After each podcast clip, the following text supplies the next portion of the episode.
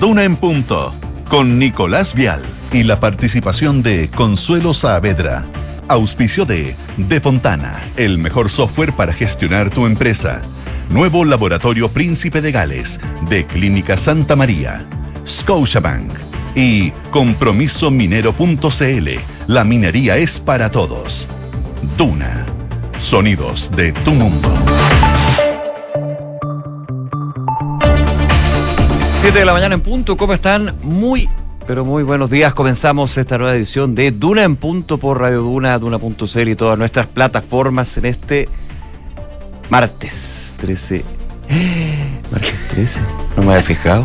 Martes 13 de febrero. Bueno, vaya. Pero tú, Con, tan- con tantas cosas que han pasado en los últimos días, que sea martes 13, en realidad me tiene sin cuidado. ¿Qué importa? ya, Cas- Casado bueno, estoy pero y viaje no tengo, así que da lo mismo. en tu casa. ¿Cómo estás, José? Bien, ¿y tú? Bien. No me había fijado el martes 13, pero ya, bueno. uno- Pero es que en algunos no lugares también es viernes 13. Y esa es la típica, eh, yo no soy supersticioso, pero. pero, Pero, por, uh. pero por si acá. Claro. Por si acá, en realidad, uno nunca sabe. Uno nunca sabe. ¿Para qué vamos a tentar el destino? Un mal día uno lo puede tener cualquier día de la semana de todas maneras. No, puede ser uno, cinco, ocho. no. Esperemos que siempre sean buenos días. Lo importante es que hay que darlo vuelta. Sí. Cuando tú das vuelta un día, es un triunfo. Y actitud positiva, eso también ayuda. Sí, Bueno, sí. ¿te pasa algo malo? Ah, es para algo bueno. Es para aprender Es verdad. todo ese aprendizaje. Ahora, no sé si será tan buena las temperaturas que, que estamos teniendo acá en Santiago. No sé si Es cómo verle el lado positivo. Pero eso? depende para quién. ¿A ti te gusta el calor? Sí, me gusta el calor, Ya. pero no tengo piscina y ya. Ah. Le decía a la Consuelo, creo que soy primaverista ahora más que veranista. Espera, ¿te, te convertiste Yo al primaverismo? Sí, yo creo que sí. después, porque, de, después de nos- ¿sabes todos nuestros años que nos conocemos y yo te trataba de convertir al Al inviernismo. inver- Sí, ya, es que creo que llegué a la conclusión de que no hay que irse a los extremos, hay que irse al medio, porque ya las temperaturas que estamos teniendo Sí, mucho, mucho. ya no, no son aceptables. No son aceptables ni en verano ni en invierno. Qué gran concepto. No son aceptables. No, No. Cambie- cámbienme esto, no es aceptable. no es aceptable. Y las vamos a seguir teniendo, probablemente van a ir aumentando durante los próximos años. Así que yo decidí convertirme Al primaverismo. al primaverismo. Ahora te llamas almendra, no Josefina. Sí. Oye, Brisa, brisa marina. les cuento que, a propósito de esto, A ver, ¿cuánto vamos a tener hoy día? en Santiago a esta hora ya hay 16 grados de temperatura. La máxima va a llegar hasta los 33 grados. Va a bajar un poco considerando que ayer tuvimos 34, Pero 35 estamos, grados. estamos en la senda de una nueva ola de calor entonces, que son tres días sobre 33, más o menos. No, porque. Ah, bueno, sí, si consideramos los días previos, pero mirando hacia el futuro. Ah, no, pero son seguidos, son seguidos. sí. Mirando ya hacia mañana, las máximas van a estar entre los 32 grados de aquí al sábado. No se mueve los 32 grados, Ah, lo que ya frío. es, sí, Frío. lo que ya es temperatura agradable en esta época del año. Agradable. Es que Agradable. depende cómo uno enfrente la temperatura. pues. Bueno, si uno está en una oficina con aire acondicionado no se da ni cuenta No de esos drama. 35, 36 grados. Pero yo siempre pienso, en las de baño y personas- chala, bueno, también, Cuidado pero yo pienso no. en las personas que trabajan en la calle. no, es heavy. O, o que tienen que hacer como visita y Sombrero, tienen que andar moviéndose, No caminando. tengo, pero me saco el sombrero. Sí, yo también. No, y, y- y- Sí. muy cortito, 7 de la mañana con 3. Eh, ¿Sabes los que, los que más le- les pongo el, el aguante y el apañe? ¿A quién? A los corpóreos. Ah, sí. Mira, la- mira lo que estoy diciendo. Pues yo me acuerdo cuando era chico y un muy amigo de mi papá íbamos en el auto, mexicano, y de repente dice, oiga maestro, pero mire ese pobre, pobre, pobre ser humano. Y era un tipo, claro, que cuando habían 30 grados y 30 grados era como... Era mucho hace calor aquí en Santiago. Y estaba, claro, un corpóreo de oso enorme. No, imagínate, esas personas que trabajan en nos los con- centros de diversión Claro. que tienen que usar esos copos No, no. con 35 Ahora, grados de entiendo, calor. entiendo que algunos tienen ventilador, porque el ventilador, si no es con aire acondicionado, no te sirve nada. Nada. de- Sí, así que todo mi abrazo, todo mi cariño para los corpóreos. Ánimo, un trabajo de esfuerzo. Los seres humanos que dan vida a los corpóreos de Chile. Mira las cosas. Oye, los que no sufren esos corpóreos en Viña del Mar y Valparaíso, porque a esta hora hay 14 grados, cielos principalmente cubiertos durante toda la jornada y se espera incluso neblina durante la mañana. La máxima no va a superar los 21 grados de temperatura y las nubes se mantienen también para los próximos días. En Concepción, donde nos pueden escuchar en el 90.1, 13 grados máxima de 26 cielos principalmente despejados durante esta jornada. Y en Puerto Montt, 6 grados de temperatura. La máxima va a llegar hasta los 23 durante esta jornada con cielos totalmente despejados, según lo que nos dice la Dirección Meteorológica de Chile. Por lo menos durante la tarde, algo de nubes podrían tener durante las primeras horas de la mañana.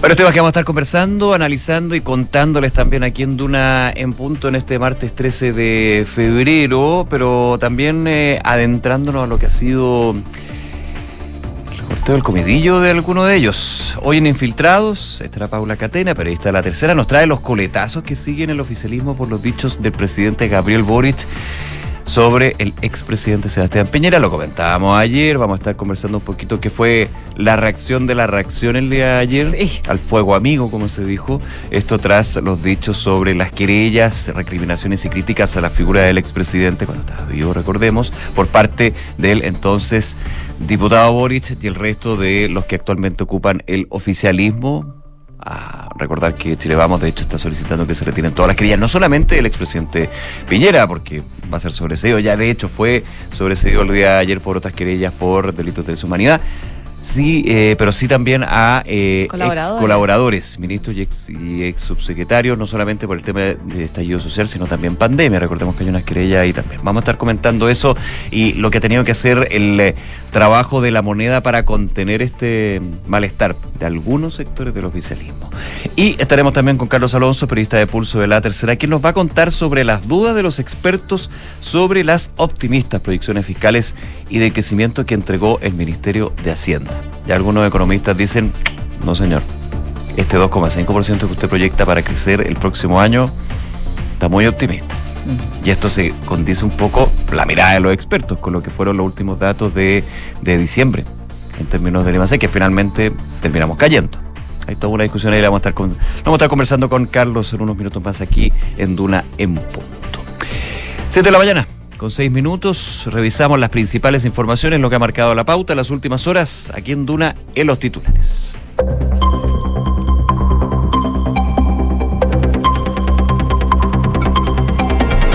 La ministra de Desarrollo Social, Javiera Toro, declaró esperar presentarle durante la tercera semana de marzo al presidente Boric un plan de reconstrucción de las zonas afectadas por los incendios. Tras la primera cita del Comité para la Reconstrucción, la jefa de cartera planteó que la restauración vendrá después de la etapa en la que estamos ahora, de respuestas y ayudas tempranas. En el lago Peñuela se encontraron cenizas con hidrocarburo tras los incendios en la zona, lo cual refuerza la tesis de intencionalidad de los siniestros. Los investigadores de la Fiscalía y la PDI afirman que la evidencia se está analizando con prudencia y que se encuentra a la espera de los resultados de otros estudios. La producción del cobre en Chile cayó a su menor nivel en dos décadas, arrastrada por la baja en Codelco. La producción del mineral cerró en 2023 con un total de 5,24 millones de toneladas, una caída de 1,4% respecto a la producción del ejercicio anterior. Y en noticias internacionales, el presidente de Ucrania, Volodymyr Zelensky, anunció en su discurso a la nación que ha ordenado reforzar las unidades móviles de las fuerzas aéreas que interceptan los misiles y drones con los que Rusia ataca infraestructura eh, en Ucrania. El mandatario comunicó además que se incrementará el número de unidades móviles en su país para utilizar esto y derribar drones. El ex presidente Donald Trump apeló al Tribunal Supremo en busca de revertir la decisión de lo que lo sometía a un juicio por presunta participación en este intento de revertir los resultados de las elecciones del año 2020 y su vinculación con el asalto al Capitolio. El tribunal puede rechazar directamente el caso, suspender temporalmente el proceso judicial o convocar a una audiencia para examinar estos argumentos.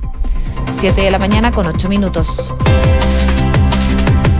Vamos con los temas eh, aquí en Duna en Punto y eh, claramente eh, la emergencia que se vive en la región de Valparaíso es uno de los grandes temas que hay que seguir abordando, claro, porque y toco madera para que siga así, digamos, los focos de incendio ya fueron extinguidos, pero la situación es de largo andar. Aquí estamos hablando de más de 6.000 viviendas afectadas, en su gran mayoría completamente arrasadas por, los, por el fuego, y esto significa 18.000 familias. Sí, 18.000 familias, cerca de. Ya están listas como 6.600 fichas FIBE. Claro. De todas maneras, falta hacer un catastro respecto de eso, porque hay personas que no estaban, por ejemplo, en las casas y van a tener que recorrer a las municipalidades. Claro, algunos me preguntaban, oye, pero ya ha pasado una semana, ¿cómo esto de que la cifra va cambiando? Se puede entender la de fallecidos, digamos, por, por lo terrible que esto, pero en términos de las casas afectadas, de las hectáreas, bueno, es que aquí hay lugares donde de a poco se ha podido ir llegando. Se llega, pero hay que llegar con los equipos correspondientes, desde el Ministerio de Desarrollo Social, desde el municipio, o sea, no es llegar y anotar en un papelito, digamos. Claro. Hay una emergencia, pero eh, para que llegue la ayuda de buena forma. Claro, son, perdón, 18.000 damnificados, tú decías 6.600 fichas básicas de emergencia Sí, y se han removido 38.000 toneladas de escombros. un montón. Imagínate que esto fue el viernes, sábado, domingo Sí, de la, sem- del- de la semana pasada. Estamos hablando ya, se cumplió una semana, sí. un poco más de una Poco semana. más de la semana, sí. Y se han removido 38 mil, iba a decir solo, pero eh, es harto, 38 mil toneladas de escombro para ir liberando los accesos y poder pensar a la reconstrucción. Bueno, eso desde el terreno, pero también lo que está sucediendo con respecto a la coordinación desde el gobierno central, los gobiernos locales y las experiencias anteriores para ir en una reconstrucción que siempre es compleja, porque se, se, se ambiciona mucho, que sea en poco tiempo y muchas veces quedan cosas pendientes y luego la crítica viene. Sí, de todas maneras, de hecho ayer se realizó durante la tarde el eh, comité de reconstrucción, el cual sabemos está conformado por diferentes ministerios y busca definir cuáles van a ser finalmente las soluciones definitivas en la región de Valparaíso tras estos incendios tan devastadores. Y es en ese contexto en que la ministra de Desarrollo Social es la que está liderando, sabemos, estas reuniones y informó que espera presentar durante la tercera semana de marzo al presidente Gabriel Boric un plan para la reconstrucción.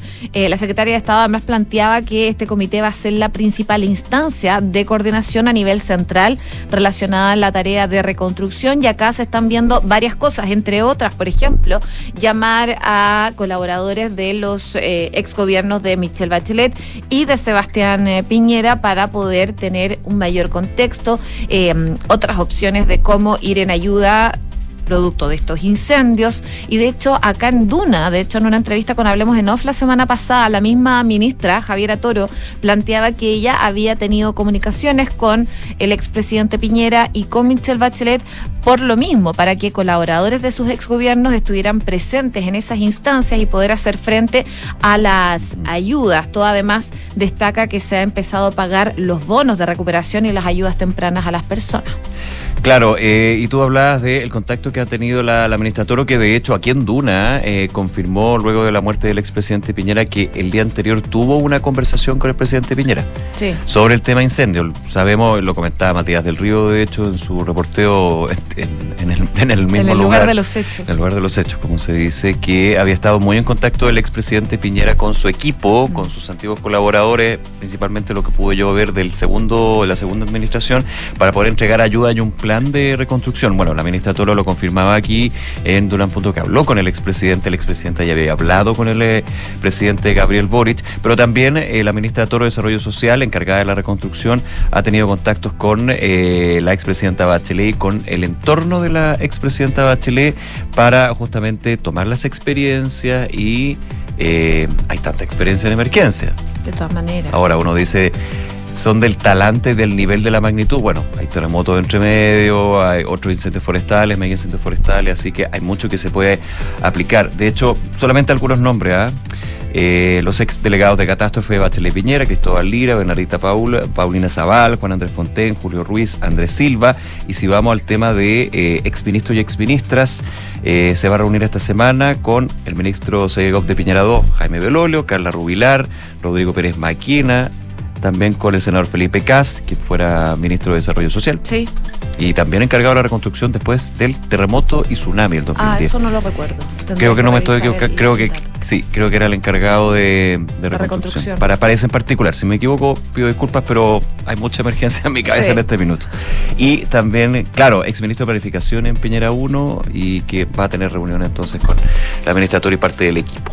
Oye, hablando de incendios, lamentablemente hay una extrema preocupación ahora en la Araucanía, Sí. debido a que hay varios incendios forestales que eh, se están manteniendo en la zona. Son cinco comunas de la región que están actualmente con alerta roja decretadas por Senapred y también la zona se encuentra en alerta amarilla por pronósticos de calor intenso durante los próximos días. Estamos hablando de Lonquimay, de Melipeuco, de Parquienco, Cholchol y eh, Curarrehue, que están en alerta roja por varios El más grande se está desarrollando en Lonquimay, el denominado IF Ranquil 3, donde 1.103 hectáreas han sido ya afectadas por las llamas y según el reporte de la CONAF, este incendio se mantiene con intensidad de media-baja en todos sus sectores, registrando actividad dentro y en el borde del perímetro sin propagaciones, es la buena noticia por lo menos. Mientras que en Melipeuco la emergencia se desarrolla desde el sábado pasado, principalmente en el Parque Nacional El Conguillío, eh, con una superficie quemada de 0,07 hectáreas. A hoy el siniestro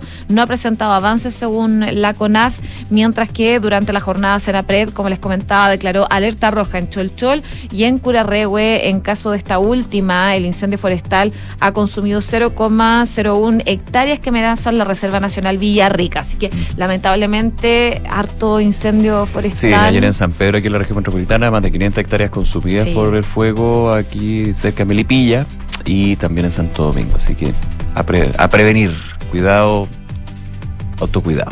Oye, y aumentaron a cuatro los fallecidos por el incendio que destruyó locales comerciales en Puerto Vara. sí, Morchino. No, terrible, en el terrible también ese tema. Eso ocurrió en la mañana del lunes. Así es, 7 de la mañana, con 15 minutos. Escuchas Duna en punto. Llamado a no sobre reaccionar. Tantas veces y en tantos gobiernos he escuchado eso, ¿ah? cuando desde las propias filas la, situación se pone tensa. Bueno, bastante tensa esto luego de la, el discurso del, del presidente Gabriel Boric en el Congreso Nacional en Santiago, cuando se desarrollaba el funeral de Estado del presidente, Piñe- del presidente Piñera. Eh, se habló de las querellas, de las críticas que fueron más allá de lo justo. Lo estoy parafraseando, pero la frase fue bien y caló hondo en algunos sectores del oficialismo. Sobre todo en el Partido Comunista y en el Frente Amplio, en la coalición de gobierno del presidente Gabriel Boric. Y muestra la división ya eterna que tiene el oficialismo entre socialismo democrático y apruebo dignidad. Totalmente. De hecho, tanto escaló la discusión que llegó a conversarse en el comité político ampliado que se realizó durante la jornada del día de ayer en La Moneda, donde, claro, ha sido una exposición de las medidas que ha adoptado el, el presidente Boric y su gobierno frente a la emergencia de los incendios, pero imposible no tocarlo finalmente porque ha sido el tema del fin de semana. Eh, en esta instancia estaba, por ejemplo, la senadora Paulina Bodanovich, Diego Vela de Revolución Democrática, Juan Carlos Ursúa, entre otros. Y ahí, claro, fue uno de los temas que tuvieron que conversar y hicieron frente a esta situación. Tanto la ministra vocera como la ministra del Interior hicieron ver ante los asistentes eh, del comité político que el presidente no se refirió a las acciones legales contra la administración Piñera durante este mea culpa, sino más bien a otra de las aceptaciones de las palabras querellas. Algunos en Palacio citaron incluso a la Real Academia de la Lengua Española como discordia o pendencia.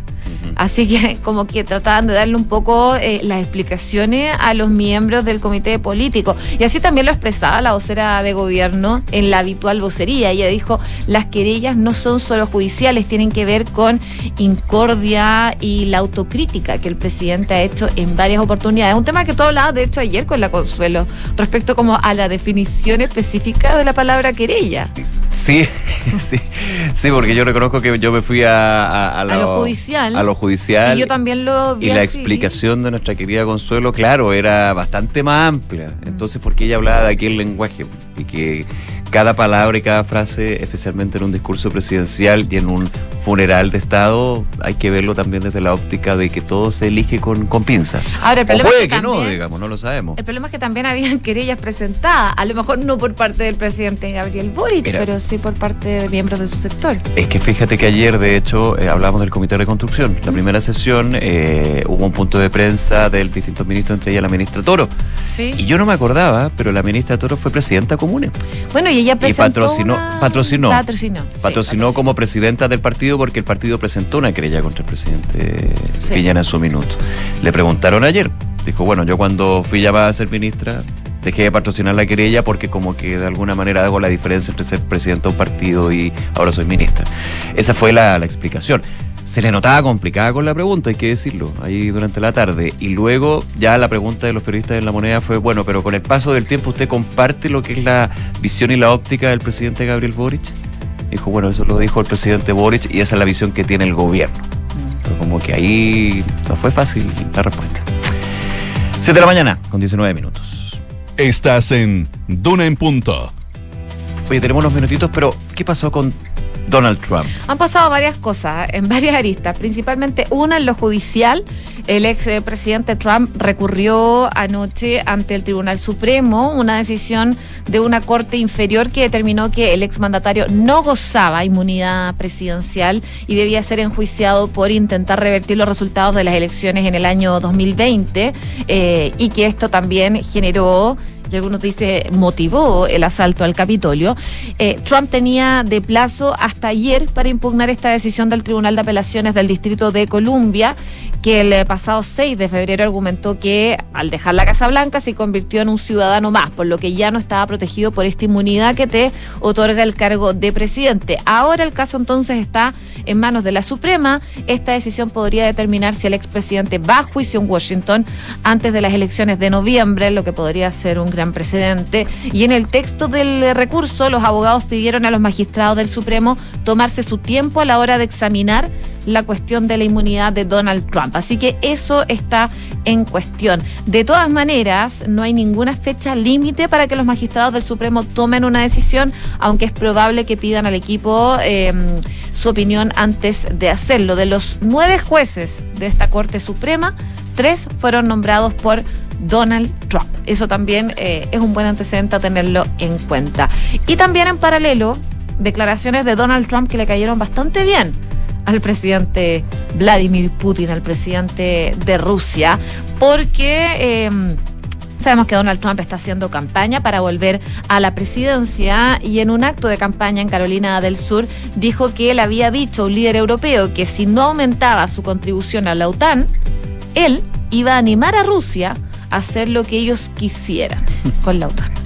Frase de. Trump que es una nueva señal eh, de que el candidato republicano no descarta sacar a Estados Unidos de esta alianza atlántica, una posibilidad de que de hecho está en su programa electoral y que ha hecho incluso eh, a que el Congreso de Estados Unidos haya incluido en el presupuesto de defensa de este año una norma prohibiendo llevar esto a cabo. Así que hay varias noticias relacionadas a el candidato y expresidente Donald Trump.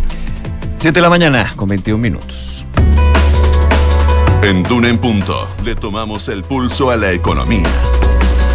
Revisamos indicadores económicos. La UEF el día de hoy está en 36.714 pesos. El dólar 970 y ya se acerca de a poco a los 1.000. Y el cobre 3,75 dólares la libra. Y estamos escuchando a Jepe con Bacán tu casa, porque finalmente se anunció el cartel de artistas que se va a presentar en el Movistar Arena el próximo fin de semana en el marco de esta campaña Juntos Chile se levanta, un evento que sabemos es un evento solidario para ayudar a los damnificados de los incendios en la región de El Valparaíso. viernes a partir de las 18 horas con la cuenta del Banco Estado 1001-4 Ah, muy bien, muy bien, qué buena memoria. para que veas. tú. Bueno, desde que se confirmó esta, esta campaña solidaria de Anatel, eh, continuó pese a la contingencia nacional, ya que circulaban algunos nombres de quienes podrían presentarse en este concierto benéfico, pero no había una, una cartelera oficial. Sin embargo, no fue hasta ahora que la organización confirmó artistas invitados y añadió otros nuevos, donde además de músicos también sumaron algunos humoristas. De acuerdo a lo que se anunció a través de Instagram, la noche del 16 de febrero se va a presentar Iyapu, Noche de Brujas, Luciano Pereira, Jepe, que estamos escuchando acá en Duna, Karen Paola Vestalac, entre otros. Así que es la cartelera que se está presentando eh, para este concierto benéfico para los damnificados en la región de Valparaíso. Gracias, José. Nos vemos. Nos vemos. Yo contarles que si eres gerente y buscas tomar el control de tu área, necesitas de Fontana, un software para grandes empresas como la tuya. Gestiona contabilidad, finanzas, recursos humanos y más. Crea hoy tu cuenta gratis en defontana.com. De Fontana piensa digital. En Clínica Santa María siguen creciendo en La Reina, ahora con el nuevo laboratorio Príncipe de Gales. Cuenta con más de 500 exámenes con la calidad y seguridad que entrega Clínica Santa María. Visítalos en Príncipe de Gales 9140, Clínica Santa María, especialistas en ti. 7 de la mañana con 23 minutos, pausa. Ya regresamos con más de Uno en Reírse parece llorar, escuchando Clínica Santa María sigue creciendo en la comuna de La Reina, ahora con un nuevo laboratorio. Contamos con más de 500 exámenes con la calidad y seguridad que entrega Clínica Santa María. Visítanos en Príncipe de Gales 9140, Espacio Urbano La Reina. Más cerca, más cómodo. Clínica Santa María, especialistas en ti.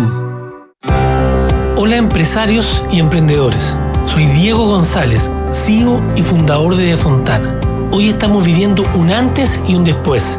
Nuevamente realizamos una hazaña sin precedentes, lanzando el primer ERP con inteligencia artificial 100% web y 100% chileno. Este es un nuevo paso para nosotros y creemos que también lo será para cada empresa y pyme de este país, porque de Fontana es para todos.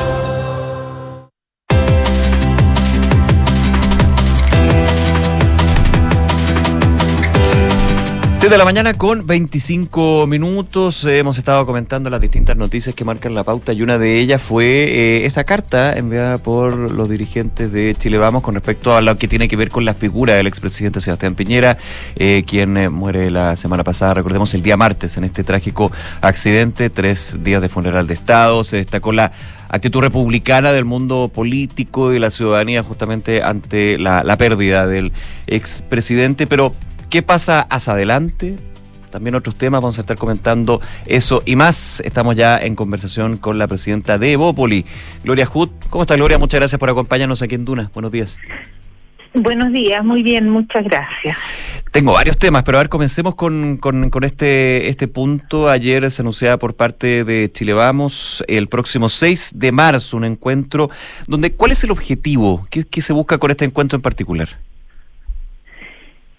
Eh, se busca eh, volver a convocar a todo lo que podemos llamar el capital humano que dejó el presidente Piñera en sus dos administraciones eh, y que fue muy reconocido durante los funerales por el cariño de las personas. Lo que más decían es él hacía las cosas, él tenía resultados.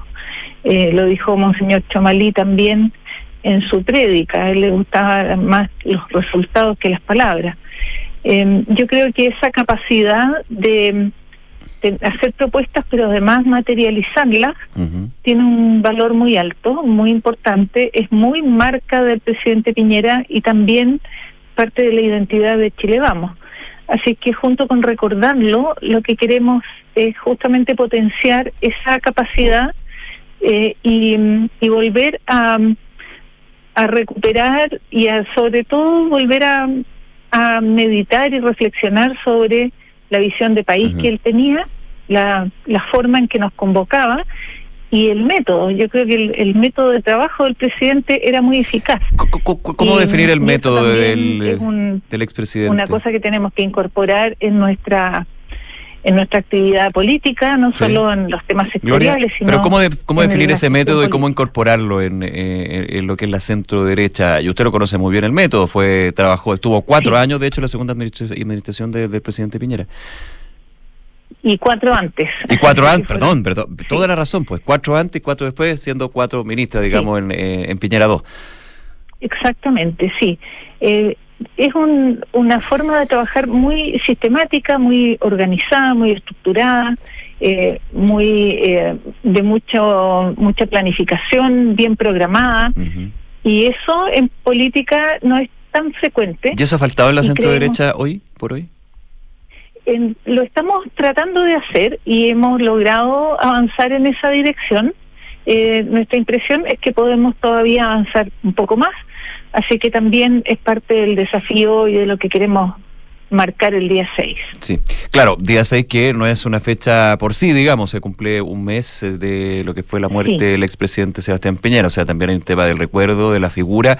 Y, le hago esa pregunta, Gloria, porque dentro de la declaración que usted como presidenta de Evópolis junto a sus pares de la UDI y RN, apuntaba la siguiente frase, tendremos todos los puentes que sean necesarios para generar la unidad de nuestro sector. Ahora, yo me hago la pregunta, ¿está desunido la centro derecha en Chile?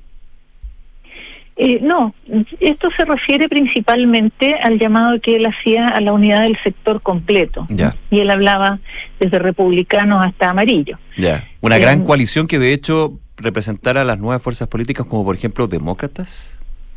Sí, pero él, él tenía muy claro que teníamos que encontrar una forma de eh, construir esa unidad manteniendo las diferencias que cada partido tiene. Y él sabía, por ejemplo, que Bópoli es un partido mucho más liberal que republicano y que difícilmente podemos estar en un pacto programático porque tenemos proyectos políticos distintos. Eh, pero hay maneras de organizarnos en que, por ejemplo, podemos tener estrategias electorales coordinadas y esa ya es un, un avance que le da mucha mucha potencia al sector, que le da una probabilidad de ganar, por ejemplo, en las elecciones municipales eh, muchas alcaldías, eh, una cantidad importante de concejales y posicionarnos nuevamente como una fuerza política que tenga una oferta eh, que la, población aprecie. Eh, eso ese es el objetivo, más que armar una nueva coalición amplia única. Una federación de partidos en algún minuto se habla. Bueno, han habido varias fórmulas que siempre cada cierto tiempo y cuando se acercan las elecciones suenan con más fuerza. Sí, volviendo al, al método Piñera, eh, acción y no tantas palabras. Eh, yo creo que en la medida que uno logra acuerdos, esos acuerdos pueden no ser tan complicados y, y pueden funcionar bastante bien sin tener que cambiar nada ni de la forma y estructura de cada partido ni de la coalición, eh, pero sí incorporar, por ejemplo, eh, algunas candidaturas eh, que apoyemos en conjunto. Son alternativas muy prácticas que están disponibles y, y por lo menos conociéndolo mi impresión es que él apuntaba más bien a eso que a una armar un pacto único. Estamos conversando con la presidenta de Opoli, Gloria Hut. Gloria, sobre ese mismo tema, para las próximas elecciones, las que se vienen, bueno, hemos estado lleno de elecciones, pero aquí vienen las municipales, llegan las parlamentarias, los core también, luego las, presidenciales. ¿Va a ser clave a su juicio para la centro derecha la figura y el recuerdo del expresidente Piñera? Le digo, desde la campaña, desde los diálogos, desde los candidatos, porque para la yo me imagino que para el propio sector que usted representa fue bien sorprendente el pasar de hablar de en algún minuto la oposición y ahora oficialismo hablaba del peor gobierno de la historia de Chile con Sebastián Piñera y mm. luego las muestras de aprecio, cariño, reconocimiento que se dieron durante los tres días de funeral de Estado. Eh, sí, justamente por eso yo creo que es muy importante este encuentro del día 6 porque eh, yo creo que tenemos que sistematizar el pensamiento del presidente, que es el que lo llevó a tener estos dos éxitos electorales y finalmente el reconocimiento de las personas, no solo los que acompañaron en el día del funeral, que fue muy conmovedor, eh, sino también hemos visto los últimos estudios de opinión que más mayoritariamente las personas lo reconocen como un buen gobierno, o buenos gobiernos y un buen presidente. Eh, y eso no es casual, eso no es solo la lista de cosas que hacían eh, o que hacíamos entre todos. Eh, es un pensamiento, es una visión de país y yo creo que es muy importante en el mundo y en el mundo político y en la conversación con las personas eh, transmitir una una imagen, una, una visión, un objetivo de país que sea el que nos inspire y él lo tenía clarísimo. Y yo creo que eso es importante que nosotros lo, lo pongamos en palabras, que hagamos documentos, que lo tengamos muy claro, que esa sea la construcción conceptual sobre la cual nosotros trabajemos.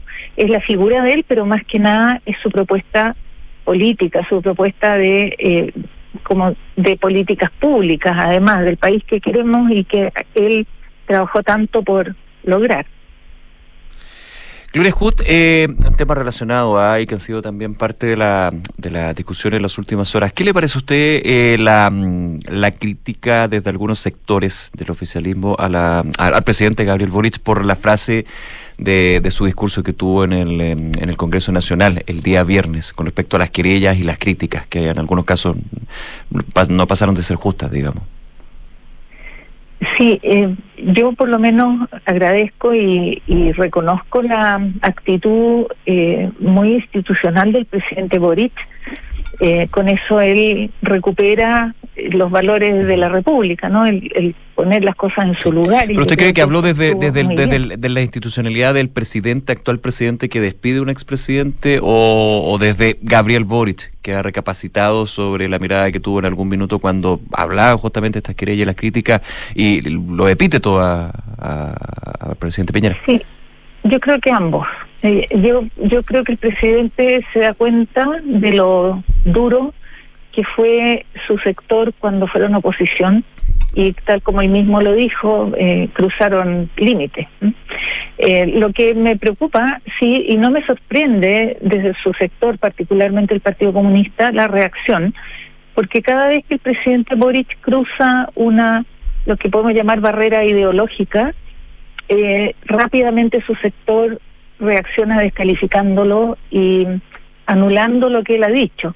Eso pasó cuando, por ejemplo, la primera vez que declaró que había terrorismo en la Araucanía. Eh, poco tiempo después dijo que no iba a aplicar la ley antiterrorista porque porque no le parecía bien como está y que la práctica no tenía grandes efectos. Era más bien pasar por la, una nueva ley antiterrorista o por la ley de control de armas en su minuto. Claro, pero después cuando citó al COSENA fue la misma cosa, también a mi juicio fue cruzar una barrera ideológica importante para el COSENA tiene toda una connotación además eh, política. Ahora, recordemos que, eh, y, aprovechando la, la, figura y la historia del expresidente Piñera, él también tuvo que cruzar barreras ideológicas. O sea, cuando habló de cómplices pasivos, en la derecha, las mismas críticas diríamos al revés. Sí, sí. Eh, pero en este caso, del Partido Comunista ha, sido lo que es. ellos tienen su su postura, tienen su forma de, de descalificar permanentemente y, y no han sido eh, como respetuosos de la decisión del presidente ni tampoco de la postura que él está tomando y que apunta también a una mejor convivencia política en el país. Yo creo que aquí hay un, una oportunidad importante y lamentablemente la izquierda más radical eh, no, no está disponible para, avanzar en esa dirección. Ahora, por último, Gloria Hood, eh, estamos comentando en el programa hace algunos minutos eh, estas coordinaciones que se están dando con el actual gobierno y gobiernos anteriores para abordar la emergencia en la región de Valparaíso, para ya pensar en la, en la reconstrucción. Bajo lo último que usted mencionaba, ¿cómo, ¿Cómo se puede aplicar esto? Y también desde, volviendo al tema inicial, eh, el expresidente Piñera, quien se puso en contacto horas antes de, que falleciera de manera tan trágica, con el expresidente Boric y hasta también con la ministra de Desarrollo Social, Javier Toro. Sí, eso era muy natural en él y, y es lo que nosotros hemos seguido haciendo, no solo ahora en la emergencia, también, por ejemplo, cuando nos han convocado reuniones para discutir el pacto fiscal o para eh, el acuerdo de pensiones.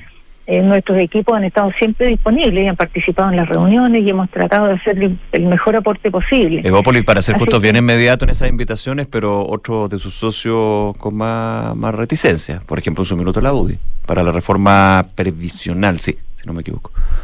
Sí, pero, pero finalmente los equipos técnicos han concurrido. Eh, hace poco yo misma fui a una invitación que nos hizo el ministro Marcel, hace unos 10 días, eh, para hablar de la reforma tributaria.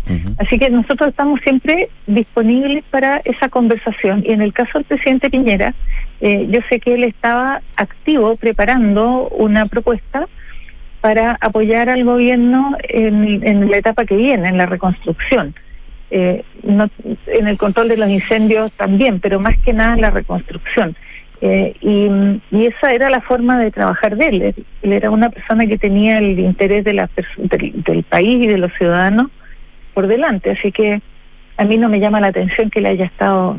Eh, cuentan además que, que sus últimas notas en, en el blog eh, estaban relacionadas justamente con lo que estaba preparando para hacer una propuesta.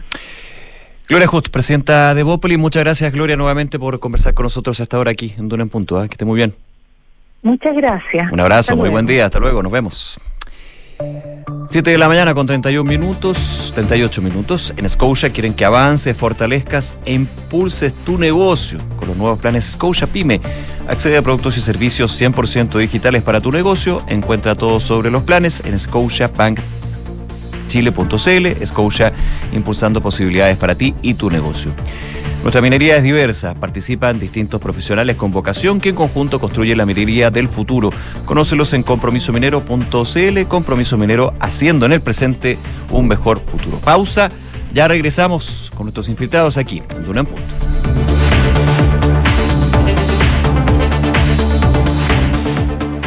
Publicista de profesión. Docente y académico. Ingeniero y matemático. Soy doctora en química. Soy Lilian. Soy Aldo. Soy Andreina. Soy Juan David Rayo. Y sí, sí soy, soy minera. Conócelos en compromisominero.cl. Amor. ¿Crees que todo salió bien? Sí, mi amor. ¿Y sabes qué es lo que me deja más tranquila? Que sé que mi mamá hubiese querido apoyar a María Ayuda. ¿Y cómo? mi amor, al contratar los servicios funerarios, estamos aportando a cientos de niños de la Fundación María Ayuda, que trabaja por rescatar la dignidad de las niñas y niños más desvalidos, dándoles un hogar a través de sus diversos proyectos. Acércate a nuestras sucursales y recibe toda la información que necesitas. Atención personalizada a las 24 horas. Más información en funerariamariaayuda.cl. Estamos contigo cuando más nos necesitas.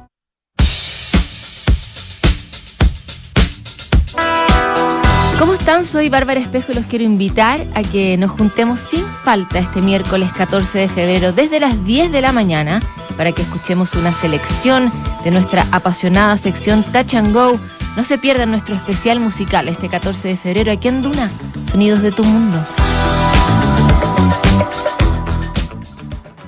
En Scotia cuentas con fondos mutuos Scotia Portafolios que gestionan activamente tu inversión según tus objetivos. Ya no tienes que estar pendiente de hacer ajustes todo el tiempo según el movimiento de los mercados. Tus fondos Scotia Portafolios lo hacen por ti. Contacta a tu asesor de inversiones y APB o contrátalos directamente en scotiabankchile.cl o tu app Scotia Go. Infórmese de las características esenciales de la inversión en estos fondos mutuos, las que se encuentran contenidas en sus reglamentos internos y contrato de suscripción de cuotas. La rentabilidad o ganancia obtenida en el pasado por este fondo no garantiza que ella se repita en el futuro. Los valores de las cuotas de los fondos mutuos son variables. Infórmese sobre la garantía estatal de los depósitos en su banco o en cmfchile.cl. Escuchas Duna en punto.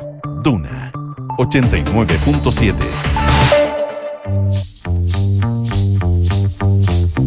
Son los infiltrados. Los editores de la tercera están en Duna en punto. 7 de la mañana con 41 minutos. Parto saludando a nuestra querida Consuelo Saavedra, que ya está conectada con nosotros en Duna en punto. ¿Cómo estás, Consuelo? Hola, ¿cómo estás, Nico? Buenos días. Muy buenos días. Y nuestros infiltrados, está aquí con nosotros en el estudio, Carlos Alonso, periodista de Pulso. ¿Cómo estás, Carlos? Hola, buenos días, bien, bien. Muy buenos días. Y entiendo que conectada Paula Catena. Hola, sí, buenos días. Te escucho fuerte y claro. ¿Cómo estás, Paula? Muy buenos días. Buenos días. Muy bien, gracias. ¿Todo bien? Todo bien. A ver, todo bien, pero la, parece que en el oficialismo no está de nuevo bien la cosa. Ayer se hablaba, Paula, y comenzamos contigo, de desde el gobierno, la, la ministra Vallejo, de no sobrereaccionar. Yo lo decía al principio del programa, el concepto de sobrereacción siempre en las coaliciones oficialistas como que va resonando cada cierto tiempo. Esto a raíz de eh, parte del discurso del presidente Gabriel Boric en el Congreso Nacional, el funeral de Estado del presidente Piñera, que generó ciertas críticas dentro. Sí, volvió, se volvió a desordenar el oficialismo, eh, particularmente la frase que eh, molestó e incomodó sobre todo al Partido Comunista es la que eh, entrega el presidente Gabriel Boric en su discurso del día viernes cuando se hace este homenaje final en el funeral de Estado del expresidente Sebastián Piñera cuando habla de que durante su gobierno las querellas y recriminaciones fueron más allá de lo justo y esto lo engloba en el marco de cómo se comportó la oposición durante el estallido social de 2019. Esa, esa frase, esas palabras del presidente respecto de las querellas y recriminaciones más allá de lo justo, es eh, lo que desencadenó eh, la incomodidad del Frente Amplio, sin duda, que lo reconocían, pero más públicamente la molestia del Partido Comunista, que fueron muchos más duros, sobre todo las diputadas Carmen Hertz y Lorena Pizarro, que incluso hablaron de que las palabras del el presidente Boris daban cuenta de cierto negacionismo de lo que había ocurrido durante el estallido y las violaciones a los derechos humanos que se registraron durante esa época. Eh, todo lo relacionado sobre todo con el tema de trauma ocular y cómo se comportaron los uniformados durante esos días de eh, el estallido social. Y eh, eso desencadenó estas fuertes declaraciones en lo público de las parlamentarias y también que se sumaron eh, voces durante el fin de semana, incluso de el presidente del PC, Lautaro Carmona, quien eh, señaló que durante eh, la administración de Piñera no se puede negar que hubo eh, violaciones a los derechos humanos. Todo eso generó eh, una defensa fuerte del socialismo democrático respecto de la figura del presidente Boric. Eh, esto eh, manifestando la incomodidad eh, respecto de cómo el Partido Comunista no solo ahora sino ya también en otras ocasiones ha cuestionado eh, algunas de las decisiones o declaraciones del mandatario. Todo esta, mm, este, esta, esta tensión eh, finalmente se eh, transparentó o fue el primer cara a cara ayer en una reunión que tuvieron primero durante la mañana en los partidos del oficialismo en la sede del Partido Socialista. Ahí si bien no fue Carmona, sí fue un representante de el Partido Comunista que fue Juan Andrés Lagos y ahí eh, la presidenta del PS, Paulina Bodanovich, dio cuenta de esta eh, incomodidad y molestia que hay por esta actitud eh, constante, transmiten en el Partido Socialista de el Partido Comunista, ya que consideran que eh, los comunistas no han sido lo suficientemente leales con el gobierno en, en temas que eh, han sido eh, claves o que eh, pasó en su momento con la decisión del gobierno de revocar eh, las pensiones de gracia, también fue cuestionado con eh, por el Partido Comunista o la convocatoria, si se acuerdan, al Consejo de Seguridad Nacional, el COSENA, COSENA, que también eh, generó mm. incomodidad. Claro. ¿Y por qué no sale el partido del presidente? O sea, si esto se interpreta como una defensa de los socialistas, que eh, más bien yo creo que es un- una manera de, del socialismo de posicionarse en, en contra del Partido Comunista, también apuntando a las próximas presidenciales, me imagino. Pero si esto se interpreta como una defensa del Partido Socialista al presidente, ¿por qué no sale el partido del presidente a defender al presidente? Exacto, ¿por qué no sale Diego Ibañez a defender al presidente? Porque eh, Que sale poca en el esta en estas situaciones, también ¿eh? Hay incomodidad. ¿Qué decirlo? En, en, ¿Cómo Nico no te escuché? Perdón, que, que- que en estas situaciones cuando desde el fuego amigo se pone en duda una frase, no una figura del presidente, como que desde Convergencia Social no hay una, y, y lo digo con experiencias anteriores, digamos, no hay una respuesta contundente, inmediata de defensa a la figura del presidente, como dice Consuelo, desde el propio partido.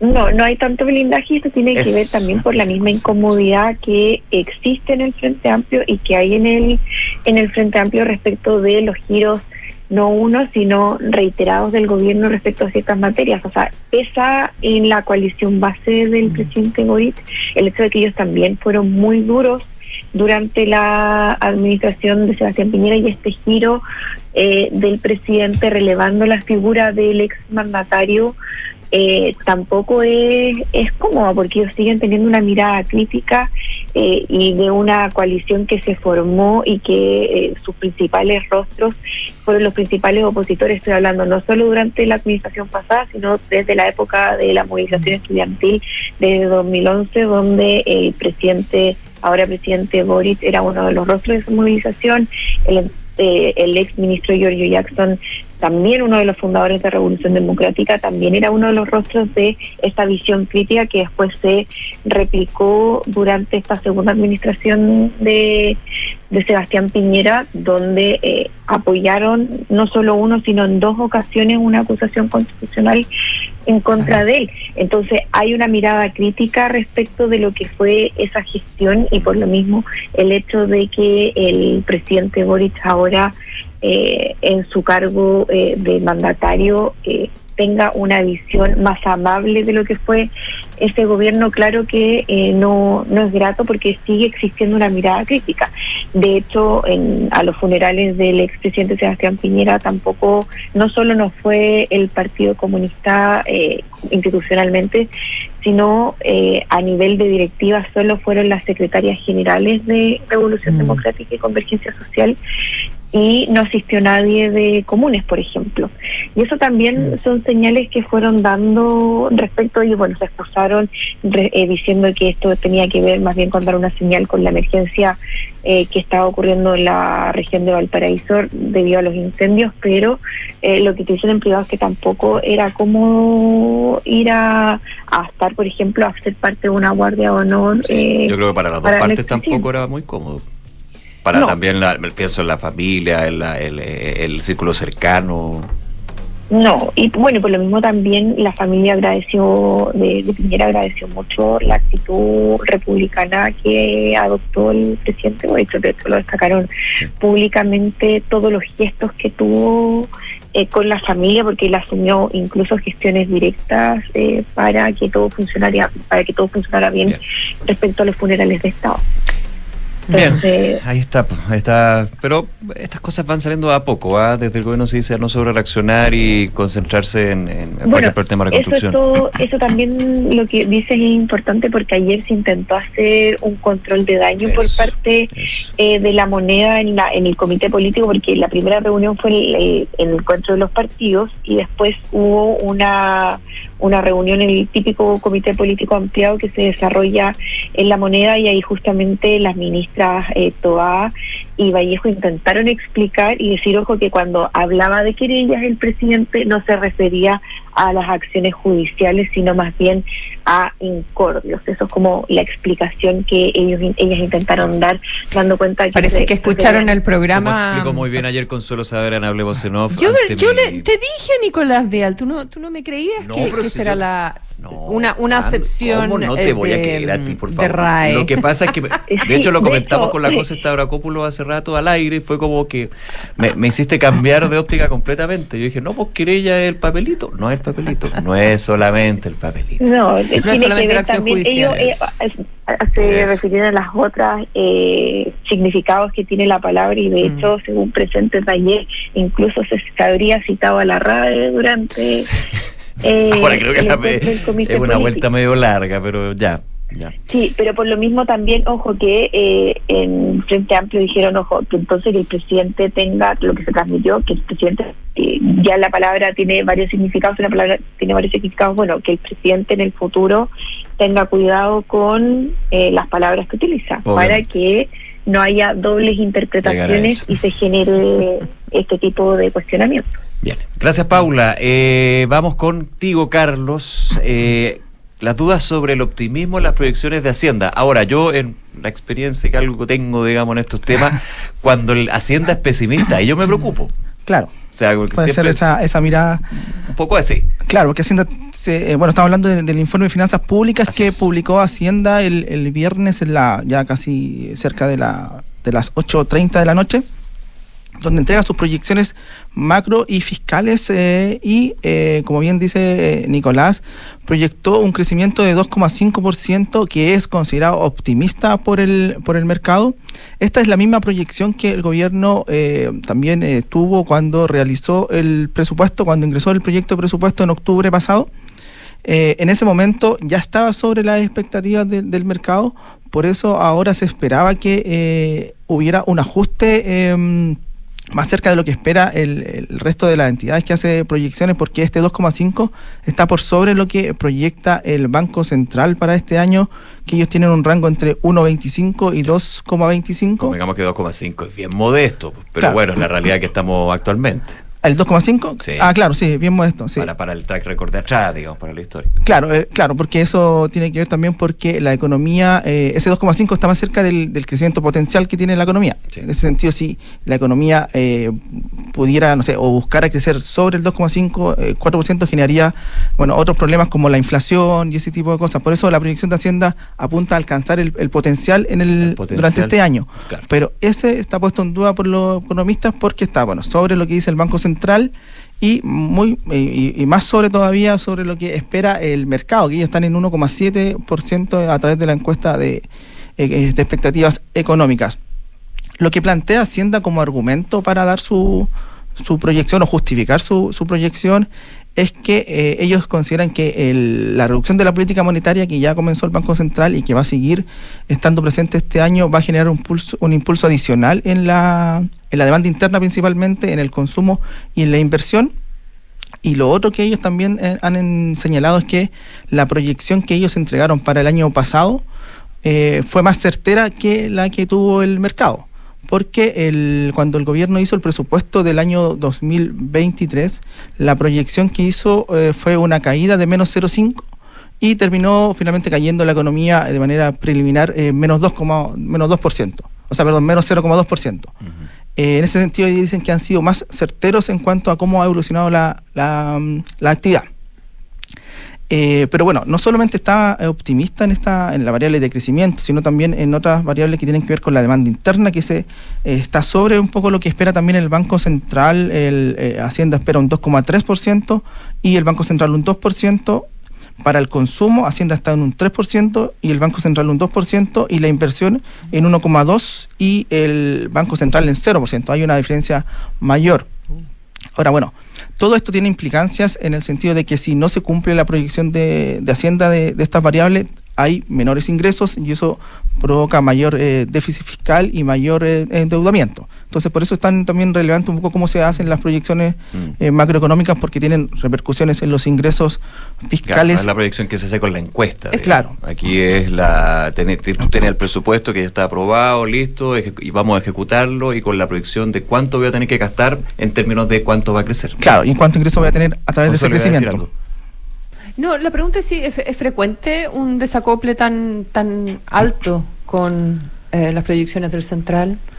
Eh, s- sí, es frecuente que haya eh, distintas proyecciones, pero no en un margen tan amplio. Eh, siempre están como más, en general, siempre Hacienda se alinea con eh, lo que, o el Banco Central se alinea con, con Hacienda, dependiendo cómo, cómo se quiera se quiera ver. Ahora, estas cifras siempre se actualizan. Claro, se van actualizando trimestre a trimestre. Me acuerdo que una que una también una, una una proyección bastante distinta a la que tenía el mercado fue cuando el, el- en el primer gobierno del, del presidente Sebastián Pinera, el último año, cuando se, eh, se estaba yendo el gobierno, eh, ellos presentan un, un presupuesto con un- una proyección de 4,9%. Eh, esa proyección no estaba, claro, no estaba, estaba muy por sobre lo que puede. esperaba el mercado, el mercado estaba en torno al 3%. Am- ampliamente claro, criticado. fue altamente criticada. Y Claro, después obviamente no se cumplió esa, esa proyección. Es un ejemplo de que hay una, un- que hubo una, una fuerte eh, eh, margen de diferencia entre lo que proyectaba Hacienda y el Banco Central. Creo que la crisis subprime también ahí pasó una que otra vez, pero no, no tengo el dato aquí en el minuto, pero me acuerdo de algo. Bueno, eh, Claro. los, que, los tiempos más complejos, digamos. Claro, o sea. claro, en tiempo de crisis es más difícil proyectar. Claro, el, 2000, el 2013 fue ese, sí, el 2013 no había año de, de crisis. Ahora, muy claro. cortito, hay factores que también, a diferencia del año pasado, ya no van a estar y que muchos dicen podría ser un aliciente, digamos, para que se puedan cumplir eso, esas proyecciones. El tema constitucional ya no es, no es tema que se entienda. La discusión Claro. constitucional que generaba incertidumbre para el tema inversión y, por ejemplo, otros más específicos como la ley de royalty.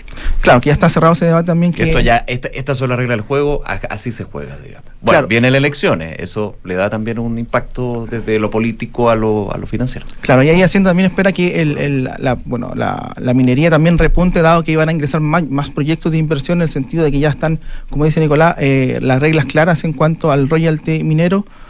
Eh, eso en cuanto a la variable macroeconómica. Ahora, también eh, el gobierno presenta variables fiscales eh, en este informe, donde ellos proyectan un tanto un déficit fiscal efectivo y estructural de menos 1,9%.